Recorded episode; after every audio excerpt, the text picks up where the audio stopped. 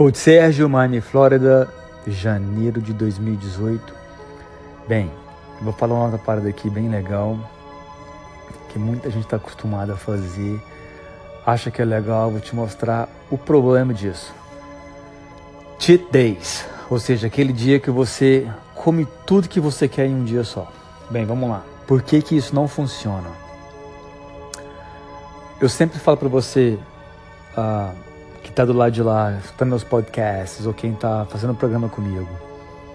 De vez em quando você sair do, de um déficit calórico, calórico e você comer um pouco mais, tudo bem. Isso não vai abalar o que você fez na semana. Vamos supor que você tem um déficit calórico de 500 calorias por dia. Em seis dias vai dar quanto? 3 mil calorias. Se num dia de cheat meal de, de cheat day, num dia que você vai comer tudo que você quer.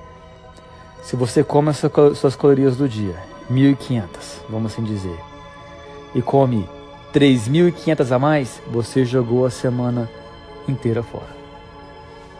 Entendeu? Por que não funciona? Porque você comer 3.500 calorias de bobeira é super fácil.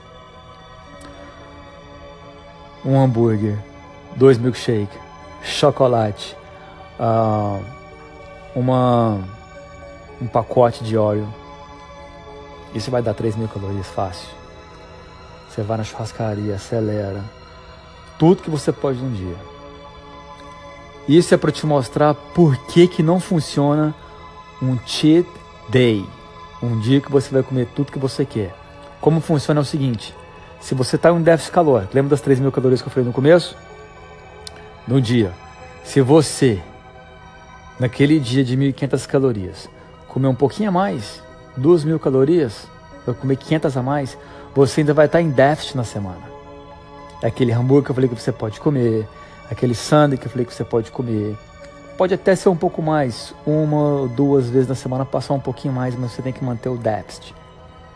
Aqueles treinos que você faz na semana, que você treinou forte, dieta que você manteve, você pode acabar com elas em um dia só. E o mais interessante é que cabe naquelas 1.500 calorias que você tem no dia ali, se, se, fosse, se esse fosse o caso, um pedacinho de chocolate, uh, um café com um pouquinho de creme, um chocolate, e assim vai. Cada petisco, gulosema que cabe no seu dia a dia. E essa, é, essa, esse é o meu conselho. Para passar das suas calorias, escolha um dia ou outro para você sair com sua família, o seu namorado, marido, esposa, para você comer além das suas calorias, mas que você não exagere. Então seria uma, duas refeições no, na semana, você fazendo isso, e no outro dia você volta ao normal. Compreenderam como tem que ser? Porque que um dia você comendo tudo pode estragar tudo? Não faça isso. De forma alguma. Pegue sua meta semanal, sua meta do dia, tenta fazer o mais próximo possível. Lembra que não que você precisa, ah, certo, você tem mil calorias, 150 gramas de carboidratos. Se você fizer 151, você está fudido. Isso não existe. Você não está sendo flexível. Hum, fica o mais próximo possível. Mantenha o máximo que você puder. E evita um cheat day. Evita um dia inteiro comendo merda. Isso, isso é o que atrapalha a maioria das pessoas. Ah, o Sérgio come super bem, segunda a sexta, mas sábado, domingo eu dou uma escapadinha aqui ali. A escapadinha aqui ali parece que não é nada, mas é muita coisa. Muita. Então, mais uma vez, repetindo. Comeu bem a semana inteira. Vai sair, quer fazer uma parada diferente. Come, bebe, come uma coisa a mais, come uma sobremesa, seja feliz. Mas já te dei uma dica sobre isso já. Mas não exagere. Não pede quatro sobremesas, não toma dois litros de vinhos. Entenderam como tem que ser?